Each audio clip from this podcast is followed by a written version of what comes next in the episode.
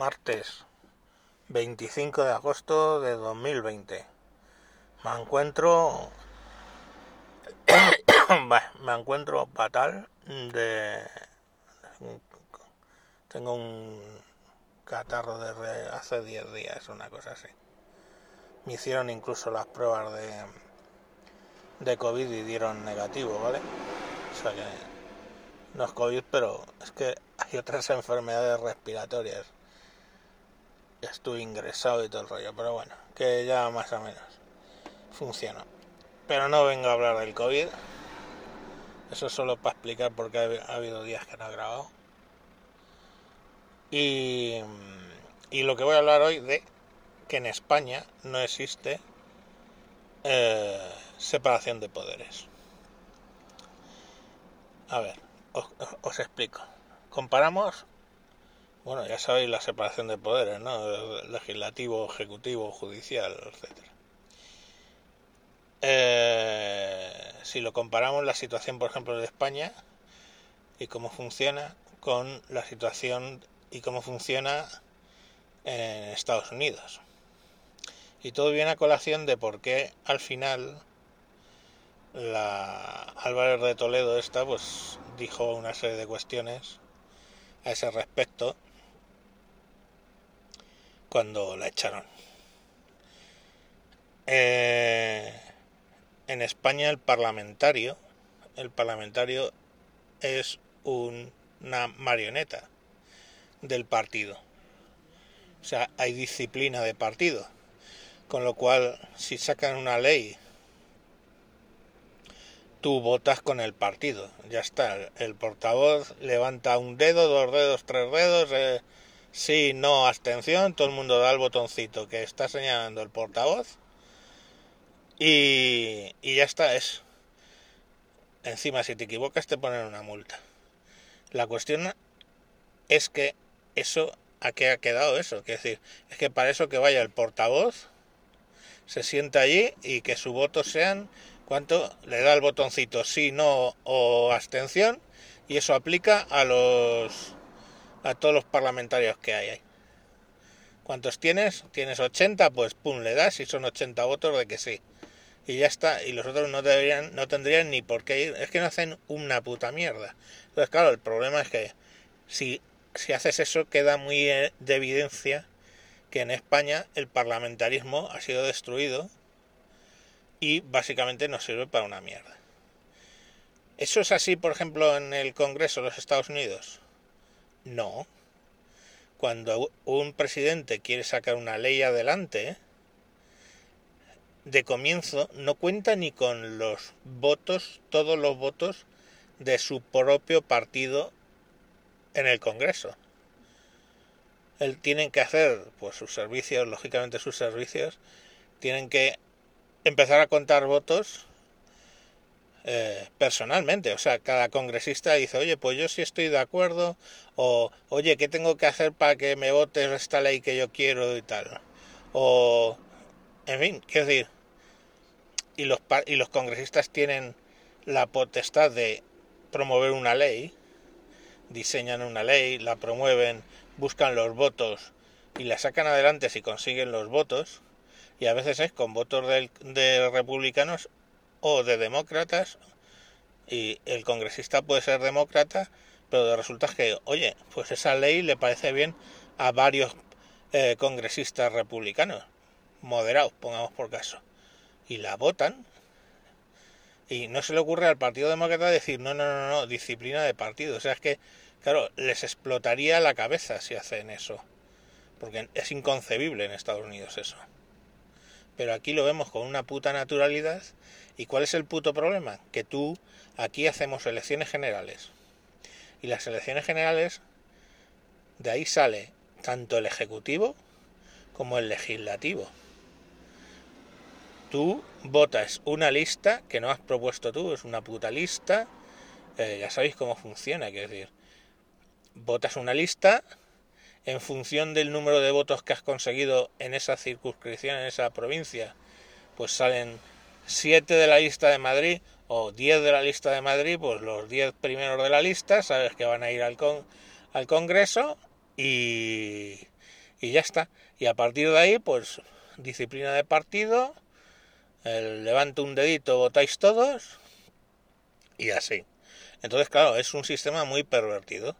Pero es que no se extiende solo al problema del Ejecutivo y el Legislativo, donde directamente el Parlamento no puede hacer función de control del Ejecutivo porque básicamente el partido dice, eh, eh, ¿cómo que vas a preguntarle tú, tú, Partido Socialista, pongamos por caso en el Parlamento, parlamentario socialista, ¿cómo le vas a preguntar al presidente socialista que si qué, va a hacer de no sé qué, ¿no? Tú no preguntas una puta mierda.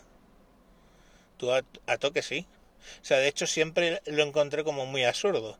Cuando hay un debate, sale el presidente a soltar ahí su rollo y luego sale el del Partido Socialista a hablar, pero mm, que dice, sí, sí, hemos, eh, lo ha hecho usted muy bien, presidente. O sea, o sea, es como, como absurdo porque no existe parlamentarismo ya en España. Pero no se extiende solamente al Ejecutivo y al, y al Legislativo. Es que luego se reparten en función del voto, pues el Poder Judicial. El órgano del Poder Judicial, porque si son 13 personas, pues dice, venga, eh, 8 para el Partido Socialista, 3 para PP, 2 para Ciudadanos, 1 para el PNV y otro para no sé quién. O sea, directamente tú haces una votación y en realidad estás votando para todos los poderes del Estado y directamente eh, no tienes opción ninguna de, que, de que unos poderes se controlen a otros. Por eso la corrupción. Porque ¿qué? La fiscalía. Si las fiscalías, los, el órgano de los fiscales, el órgano principal de la fiscalía, lo decide el gobierno pone al fiscal general del Estado y todos los fiscales siguen lo que diga el fiscal general del Estado, básicamente eh, no hay independencia de la fiscalía. ¿Cómo funciona eso en Estados Unidos? En Estados Unidos tú votas el poder ejecutivo cada cuatro años. Ahora van a votar en noviembre eh, al Donald Trump o al Joe Biden. Pero ya está, has votado a el poder ejecutivo al presidente, fulano o zutano, ya está. El Congreso es una regla un poco complicada, pero cada distrito por distrito se van votando y se van sacando los parlamentarios por distrito. Pues son, son, como los partidos judiciales antiguamente aquí en España, lo que sea. Quiero decir, tú votas a tu congresista. El congresista por Maine eh, es hacen unas elecciones y ahí se presenta un, un mm, alguien del Partido Demócrata y alguien del Partido Republicano generalmente y también de otros partidos, claro. Pero se vota y el congresista de esa zona es fulano y, la, y representa a la gente de su zona independientemente de que tenga una tendencia republicana o demócrata, pero representa a su zona. La, la Ocasio está famosa, pues me parece que es de Queens o de, de, Queens o de Bronx o uno de estos. Vale, pues ya está. Ella representa a ese, a esa, a esa circunscripción y luego ya vota en conciencia si lo que está votando no le está gustando a la gente de esa circunscripción y las leyes que promueve no le están gustando a la gente de esa circunscripción, la próxima vez que voten, dentro de cuatro años, pues esa señorita seguramente no vaya al Congreso, porque habrá perdido la confianza de sus votantes. Pero sí que hay iniciativas personales de esos congresistas para sacar leyes adelante, para hacer cosas. Hay un proceso legislativo independiente del proceso ejecutivo, que a veces, lógicamente, el ejecutivo decide que quiere, que necesita una ley para, yo qué sé, y entonces pues, preparan una ley, pero siempre la presenta un congresista del partido del presidente. Entonces, es un sistema donde el poder legislativo compensa y audita al poder ejecutivo y el poder judicial exactamente lo mismo. El único caso donde podemos hablar de que quizá ahí el ejecutivo mete mano es en el Tribunal Supremo porque eh, son puestos vitalicios. Si se genera una baja, un puesto, es el presidente el que propone a un candidato, no se vota, eh, no se votan, sino se propone ese candidato, pero ese candidato tiene que obtener la aprobación del Congreso. Y ya está. Entonces, eh, vale, es el único caso, porque los, los jueces de distrito, los fiscales de distrito, todo eso se presenta un señor que es fiscal, es abogado, y se presenta a las elecciones a la fiscalía del distrito de lo que sea, ¿vale? De, de Queens, toma por culo. Y entonces pues hay el fiscal de Queens es fulano porque ha ganado unas elecciones. Que se pasan el puto día votando, sí. Que vota muy poca gente porque, porque hay muchas cosas que votar y la gente, pues, eh, bueno, no tiene mucho interés, vale. Pero si no votan es porque no quieren, quiero decir. Coño, si puedes votar hasta los sheriff. Los sheriff, directamente hay elecciones para sheriff. Para jefe de policía. Y la gente va y dice, hostia, pues fulano, pues sí, el tío, fíjate, fue muy bueno organizando no sé qué en tal sitio y tal, y se venden un poco. O tiene, tuvo una formación en Afganistán. Yo qué sé. Lo que sea que la gente valore cuando va a votar un sheriff. Yo no sé lo que votaría, porque la verdad es que no, como eso es tan absurdo, ¿no? Aquí básicamente un jefe de policía o es un funcionario que ha ido promediando allí, chupando pollas y llega a ahí o lo han pues, y lo han puesto directamente pues desde, desde el poder. Pero bueno, esas son las dos las diferencias, que decir, de ese modo si un, si un sheriff detecta que hay un caso de corrupción en no sé dónde, lo va a promover y lo va a explicar y lo va a tratar de, de, detener.